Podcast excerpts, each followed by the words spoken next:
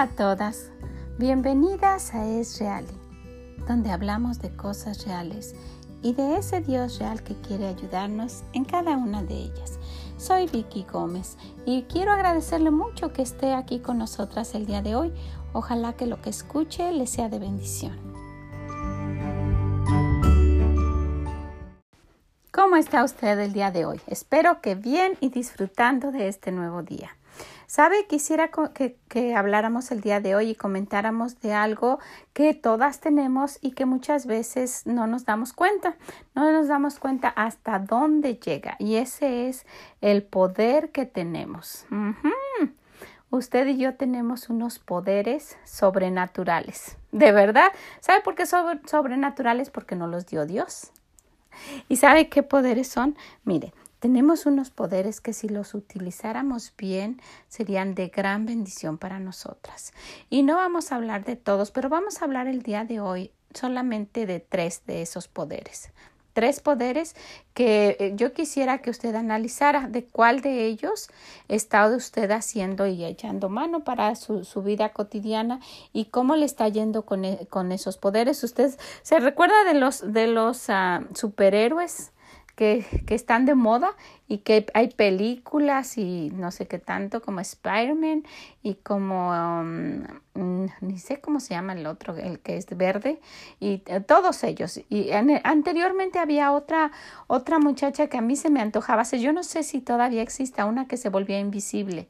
Creo se llamaba Sue Siempre se me antojaba ser así, tener ese poder de ser invisible y entrar y ver cómo estaban las casas. A mí me encantan las casas, cómo están decoradas y todo. Y cuando yo era niña yo quería tener ese poder. Pero sabe, al paso del tiempo y viendo lo que nuestro Dios nos dice, me he dado cuenta de que sí, de que tenemos poderes y de verdad, poderes que Dios nos ha dado. Y quisiera que nosotras viéramos el día de hoy tres de estos. Entonces, quisiera que viéramos el primero. Tenemos un gran poder para destruir y volver a los demás como unos tontos. Y pueden ser nuestros hijos o nuestros esposos. Si nosotras nos empeñamos cada día en tratar mal a nuestros hijos o de tratarlos aún ah, ya, ya creciendo en lugar de darles un lugar como jovencitos, los seguimos tratando como niños y los humillamos y los tratamos mal y les decimos malas palabras y los ofendemos y les decimos que no sirven para nada. Ellos nunca van a, desarrollarse ni nunca van a, a pensar que pueden hacer algo y se van a sentir realmente que no sirven para nada y van a ser realmente como unos tontos.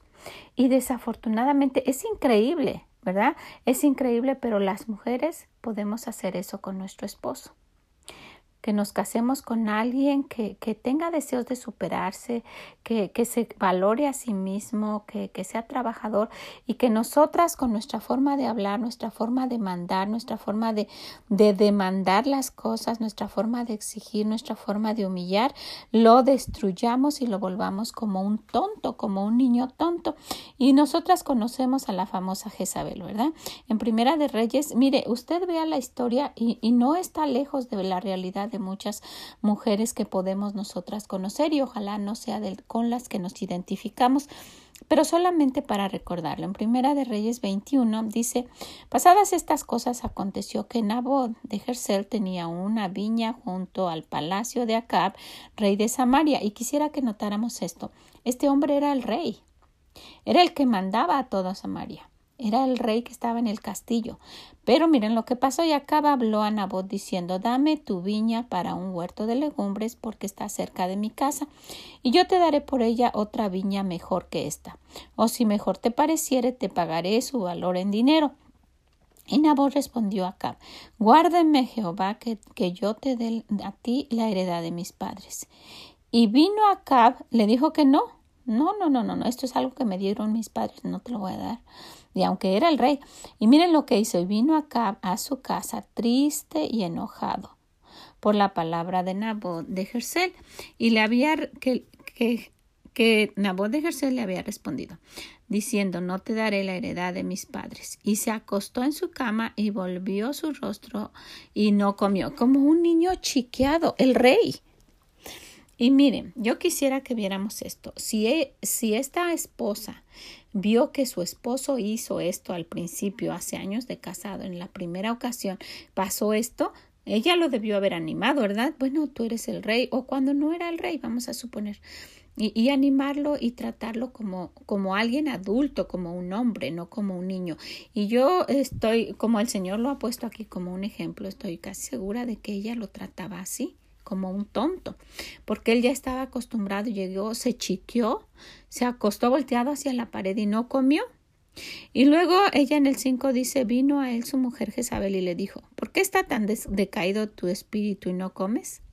Él respondió, porque hablé con Nabot de Jersel y le dije que me diera su viña por dinero o que si más quería le daría otra viña por ella y él respondió, yo no te daré mi viña. O sea, él, tenía, tenía poder de, de, disponer de dinero, él era el rey. Pero algo que no, que no sucedió y se chiquió. Y su mujer Jezabel le dijo, ¿eres tú ahora rey sobre Israel? Levántate y come y alégrate. O sea, le ordenaba lo que él tenía que hacer. Yo te daré la viña de Nabot de Jersel. Entonces ella escribió cartas en nombre de Acab. Miren cómo, cómo usaba eh, sobrepasaba el liderazgo de él.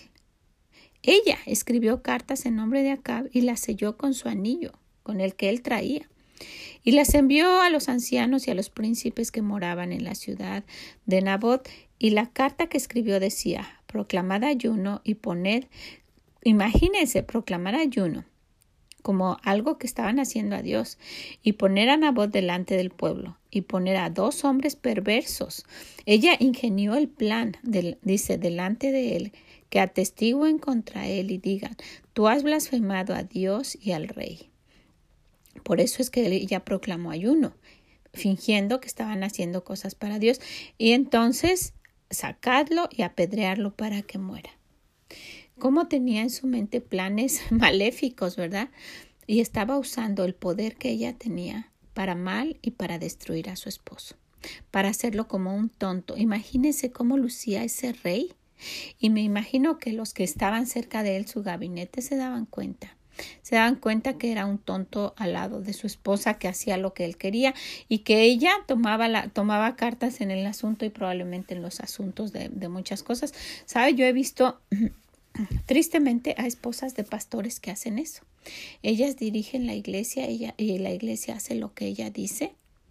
Y no una, he visto varias esposas de pastores. Ellas, el, la iglesia hace lo que ellas dicen, el esposo, el pastor hace lo que ella dice. Y a la legua se ve que todo lo que, lo que está pasando es porque ella lo dijo.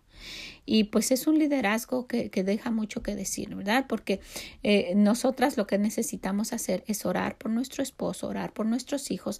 Ellos tienen una libertad de albedrío que el Señor nos dio a cada uno de nosotros y que con oración y con buscar a Dios cada quien puede tomar las decisiones sabias con la ayuda de Dios. Y si nosotras vemos que pues no están siendo sabias las decisiones que nuestros esposos y nuestros hijos están tomando, necesitamos acercarnos más a Dios. Es tan importante la oración, es tan importante pasar tiempo con Dios para que nuestras nuestras oraciones puedan hacer que nuestro Dios haga algo y no nosotras, nuestra boca y nuestra actitud. Yo no quisiera que nunca se dijera algo así de mí, ¿verdad? Que no, pues la hermana Vicky hizo esto y esto para que su esposo lo hiciera y todo el mundo se dio cuenta. Nosotras podemos opinar. Y yo he opinado y muchas veces no se me ha tomado en cuenta mi opinión. Y he opinado y muchas veces se ha tomado en cuenta mi opinión, pero se llama opinión. No es vamos a hacer lo que, lo que yo digo. Y sí, sí se ha tomado mi opinión. Esa es la realidad y usted también. Pero por eso necesitamos nosotras caminar con el Señor, porque ese poder que tenemos lo vamos a utilizar mal. Un poder de hablar, de decir, de humillar, de ofender, de querer sobrepasar el liderazgo y de creernos superiores, porque eso estamos, y de ser rebeldes a la, a la orden de Dios, porque la, la orden de Dios fue ayuda fue nuestra ayuda. Y si usted se da cuenta, sí, nosotras tenemos una gran influencia en nuestros esposos. Por esa razón necesitamos ser una buena influencia, una buena ayuda. No influenciarlos como si fueran chiquitos, no, sino que nuestro, nuestra forma de ser, nuestro caminar con Dios puede hacer mucho puede hacer mucho en, en, en cuanto a las decisiones que tomen nuestros hijos y ayudar a nuestro esposo también a tomar buenas decisiones, pero nunca a mandarlos. Yo siempre he dicho, y en una ocasión, en una clase que tuvimos en, en en la reunión de las damas fue exclusivamente, exclusivamente nuestra clase para ver cuál era nuestro lugar. Y nos pusimos en diferentes lugares, pusimos al esposo simulando a alguien que era el esposo y nos pusimos al frente. Dijimos, este no es nuestro lugar y dimos todas las razones, ¿verdad? Él no va atrás de mí. Atrás yo puedo ir siguiendo sus pasos. ¿verdad? Y qué bonito es quedarme en su lugar, no atrás humillada. Puedo estar a un lado, a su lado derecho como su ayuda, a su lado derecho como para animarlo, a su lado derecho para sostenerlo cuando está desanimado, pero nunca enfrente para estorbarle. Y qué bonito es cada quien tener su lugar. Sabe, yo en esa ocasión hablamos, mire, yo me quedo en mi lugar y luego vienen eh, problemas a la casa y vienen situaciones y qué bueno que yo estoy en mi lugar. ¿Qué, qué, qué va a ser de una situación difícil y yo enfrente eh, lidiando con esa situación y mi esposo como un niño atrás, como un tonto. ¿Verdad que no? Entonces nosotras tenemos el poder de destruir y volver a nuestro esposo y a nuestros hijos como unos tontos y que pues que el Señor nos libre de hacer eso. Miren hasta dónde llegó esta mujer. El Señor la puso como un súper ejemplo en la Biblia para no seguirlo. Entonces necesitamos utilizar nuestros poderes que tenemos, pero para que para ir al Señor, hablar con él y pedirle por nuestros hijos y por nuestro esposo y pedirle que por favor nos ayude a no ser esas mujeres, que seamos las que tomemos el liderazgo que sino que seamos una verdadera ayuda idónea. Sabe a muchas cuando conocimos al Señor nos ha costado. Nos ha costado por nuestra forma de ser. En una ocasión mi esposo me dijo, yo valoro más eso porque yo sé que a, eh, eh, a, ti te gustaría que hiciéramos todo de esta manera y de esta manera y me ha costado, me costó trabajo, pero al paso del tiempo yo he dejado. Mi esposo, si él me confía que hagamos algo, lo hacemos y si no, él lo hace. Y si, y si yo veo que algo está pasando ahí, yo le puedo opinar y le puedo ayudar. Y mire, a mí me ha funcionado tan bien me, ha ahorrado tantos problemas y, el Señor me ha bendecido tanto. Entonces, yo siempre he dicho, mi esposo para mí es un regalo de Dios, es una gran bendición. Y yo quiero serle de ayuda, la mejor ayuda, no el estorbo. Y yo creo que usted puede hacer lo mismo. Y un esposo, el que sea, el que usted vea que, que para Dios no hay imposibles, el cómo se porta. Y yo me imagino, ¿verdad? Que hay pues de todo pero llevado a las manos de Dios en oración, nuestro Dios puede hacer milagros. ¿Sabe por qué? Porque lo hizo conmigo y también lo hizo con usted. Entonces vamos a ver que ese poder que tenemos para destruir y volver a, a, nuestros hijos o nuestro esposo como un tonto sea un poder que no utilicemos, por favor. Que lo, que lo pongamos atrás de la cruz de nuestro Dios y que no lo utilicemos para eso. ¿Qué le parece? Ok, vamos a ver otro poder. Y quisiera que viéramos en el segundo punto el poder que tenemos para animar o para desanimar. Para animar o para desanimar a nuestros hijos o a nuestro esposo. Y quisiera que viéramos algo. El rey David, David, tenía como esposa, como la esposa que le había dado el, el rey Saúl a Mical. Y él, eh, vean la forma como él lo trataba a él. Quisiera que viéramos eso. Él, ella era su esposa. Y, vamos a ver, en 2 Samuel 6, vamos a ver a partir del, vamos a ver unos versículos, a partir del 13, cuando llevaban el arca de Dios.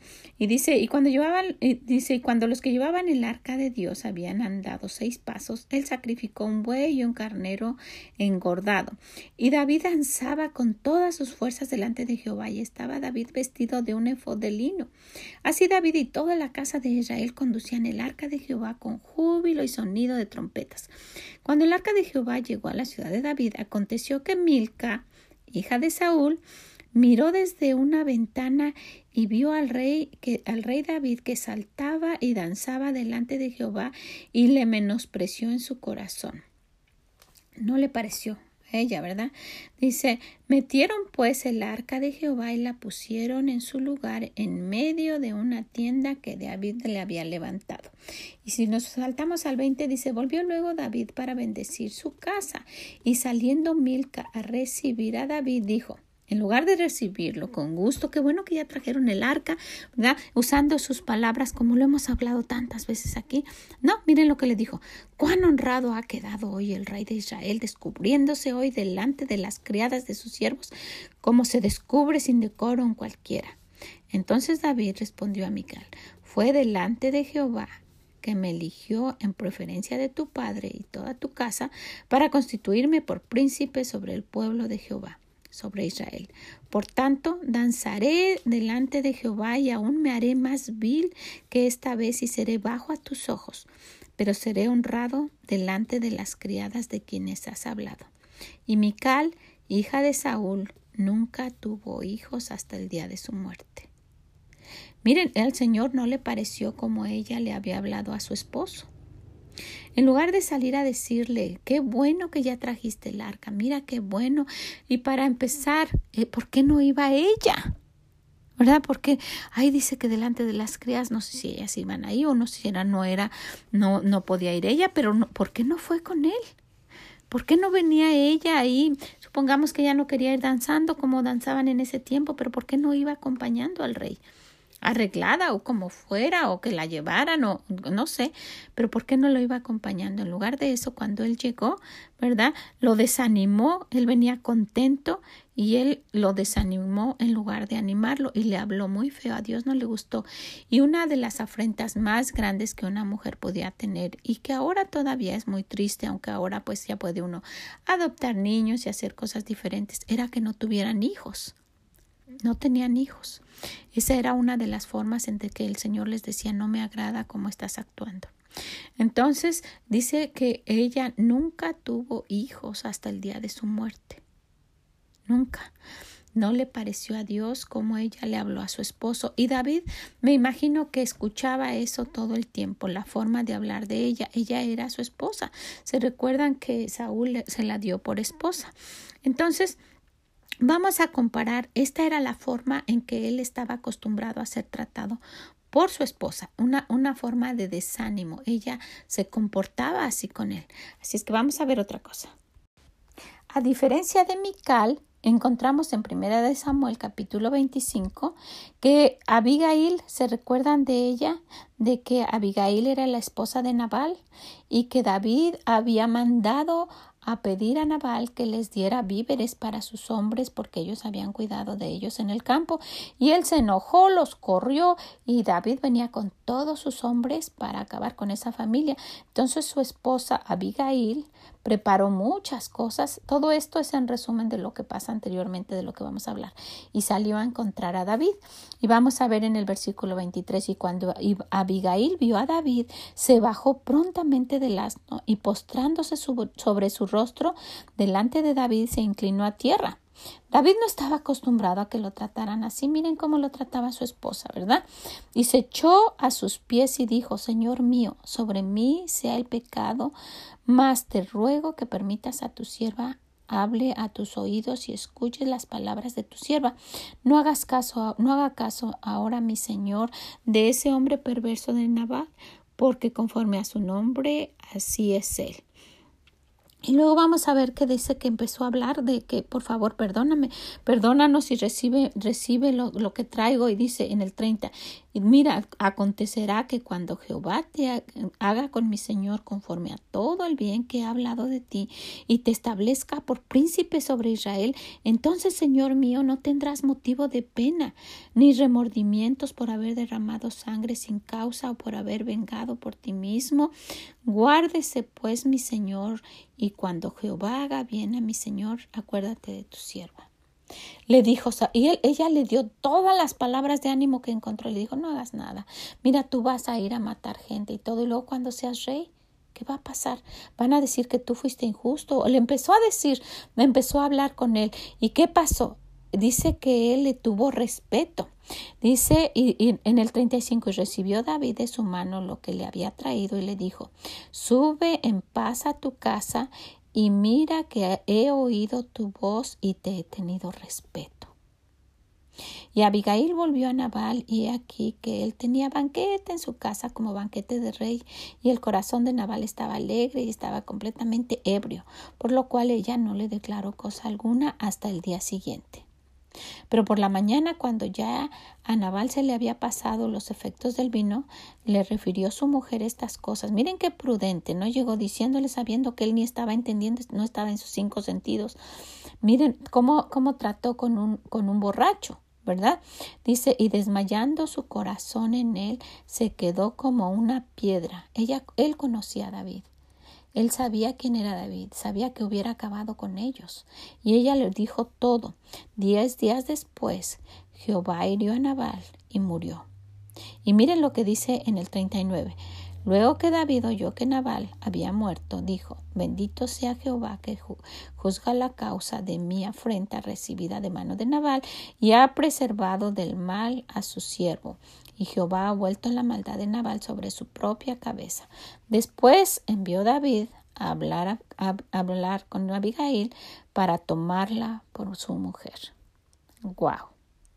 Por alguien que en lugar de criticar para desanimarlo, lo animó. Le fue a decir todo lo que iba a pasar después. No lo hagas, mira. Y utilizó lo que ella tenía, saben, pudo, pudo haber tenido una actitud fea. Ella, ella lidiaba con un borracho, con un hombre que no era precisamente un hombre dulce, porque dice su corazón malvado. ¿Verdad? No haga caso de mi señor de ese hombre perverso de Naval, porque conforme a su nombre, así él es. ¿verdad? Es, es malvado. Entonces, ella, en lugar de, de, de hablarle mal y, y, de ir a pelearse con David, le fue a decir, casi, casi perdónanos la vida, mira cuando tú seas rey, y, y le habló, lo animó, y el rey David dejó de ir a, buscar y, y, vengarse, que pudo haber acabado como nada, por eso, si él era el rey que acababa con pueblos y que, ¿verdad?, con todo su ejército, que le hubiera durado esa familia, pero vemos que por la actitud de, ánimo de Abigail, él dejó de hacer eso. Y, y, él dice que le tuvo tanto respeto que cuando murió, porque el Señor le quitó la vida, murió a su esposo, Naval, él la tomó por mujer. Y yo creo que ya viviendo en el castillo con el tiempo, él hacía una gran diferencia de cómo lo trataba. Cómo lo trataba ella, Abigail, y cómo lo trataba Micael su esposa, ¿verdad? Entonces necesitamos darnos cuenta qué quiero ser. Una mujer que anima o una mujer que desanima. ¿Qué quiero ser?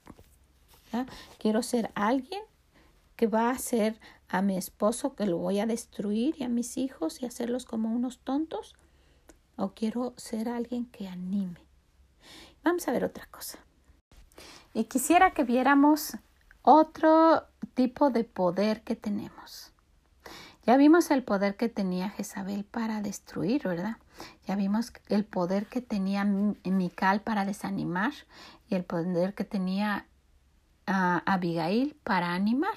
Y en esta ocasión, en el número 3, vamos a ver el poder que tenemos para ganar a alguien sin palabras. El poder del silencio. Pero no ese silencio de que, ¿qué tienes? Nada y me volteo y no quiero hablar y no quiero contestar. No. El silencio de no tener que contestar y, y, decir no sé cuántas palabras de ofensa cuando me, dicen algo, sino el poder de quedarme callada de una forma de, de, de, sumisión y no de rebeldía. Si vamos a Primera de Pedro en el capítulo 3 vamos a encontrar que dice Asimismo vosotras mujeres estad sujetas a vuestros maridos para que también los que no crean en la palabra sean ganados sin palabra por la conducta de sus esposas. Solamente por la conducta. Por ser amables, por ser cariñosas, por ser alegres, ¿verdad? Por, no estar siempre enojadas, por no estar quejándose, y, por, y por el silencio, por no estar rezongando, diciendo y hablando y maldiciendo, sino sin palabras.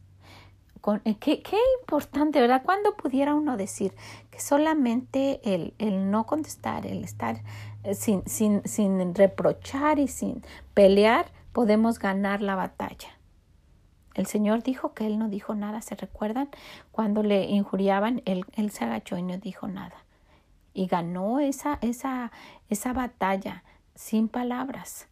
Los, los, soldados y todos pudieran haber dicho, y los que dijeron crucifíquenlo, pudieron haber dicho que ellos lo crucificaron, pero no.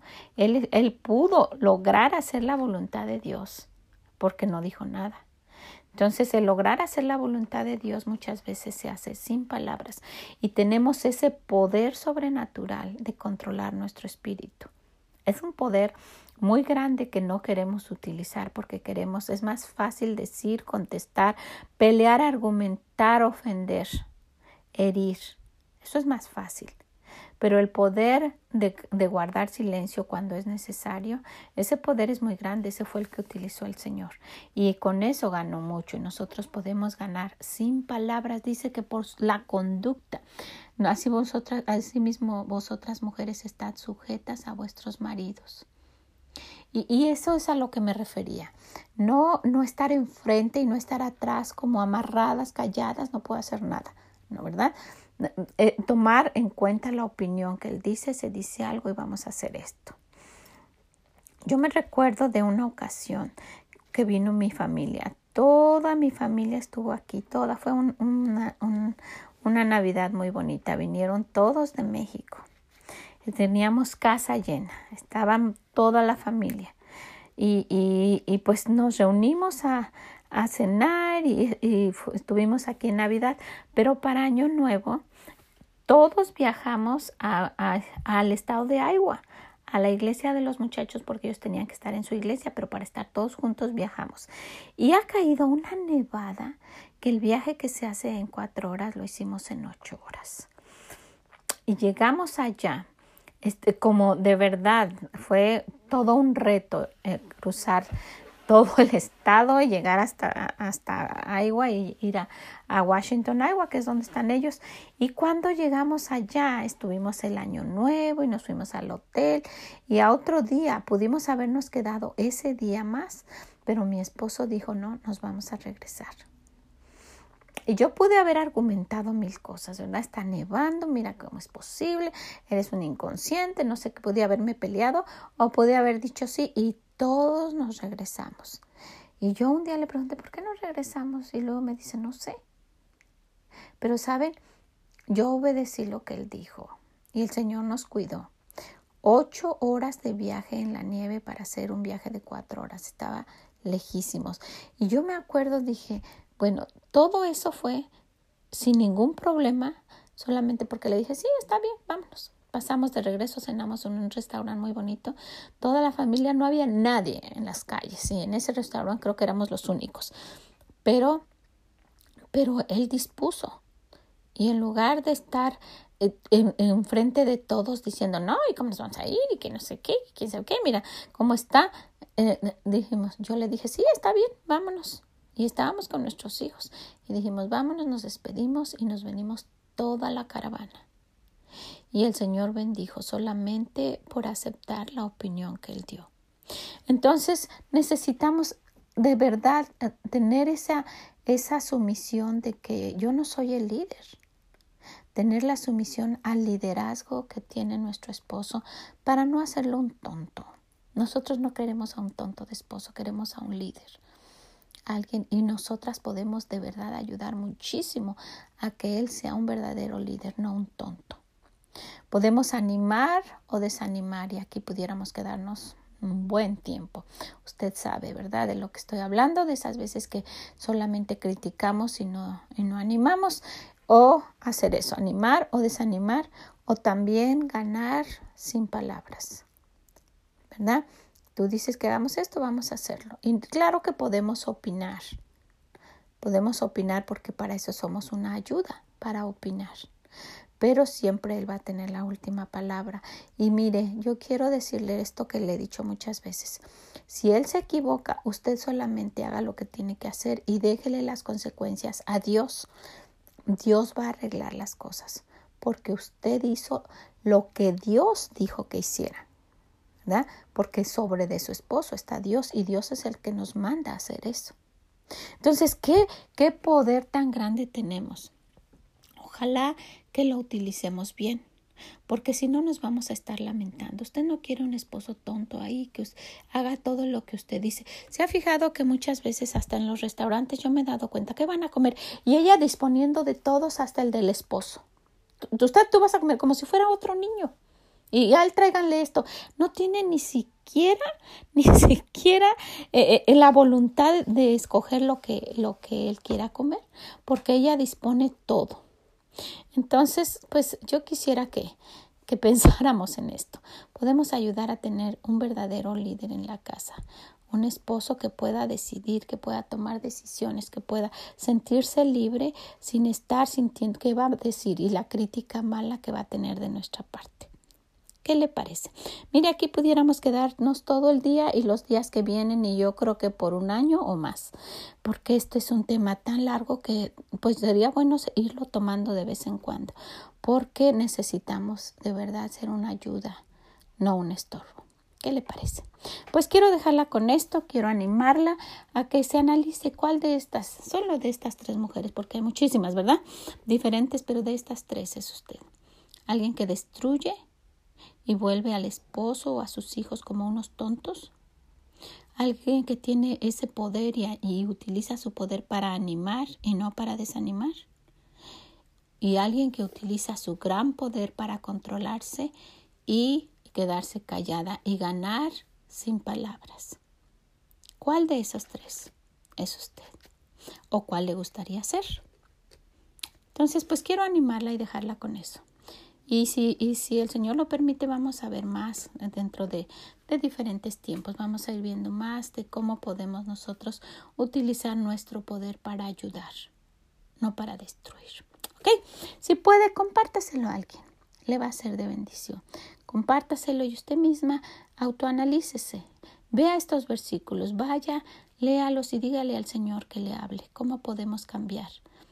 La vida es real y nos portamos de esa manera, pero tenemos a un Dios real y quiere ayudarnos en cada cosa que hagamos. ¿Qué le parece? Pues muchas gracias por estar con nosotras el día de hoy. Que el Señor les bendiga y nos escuchamos mañana. Bye bye.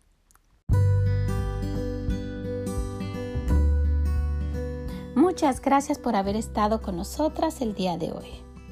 Gracias por haber escuchado estos tres tipos de, esposas o de mamás que podemos ser para poder autoanalizarnos y ver qué es lo que puedo cambiar.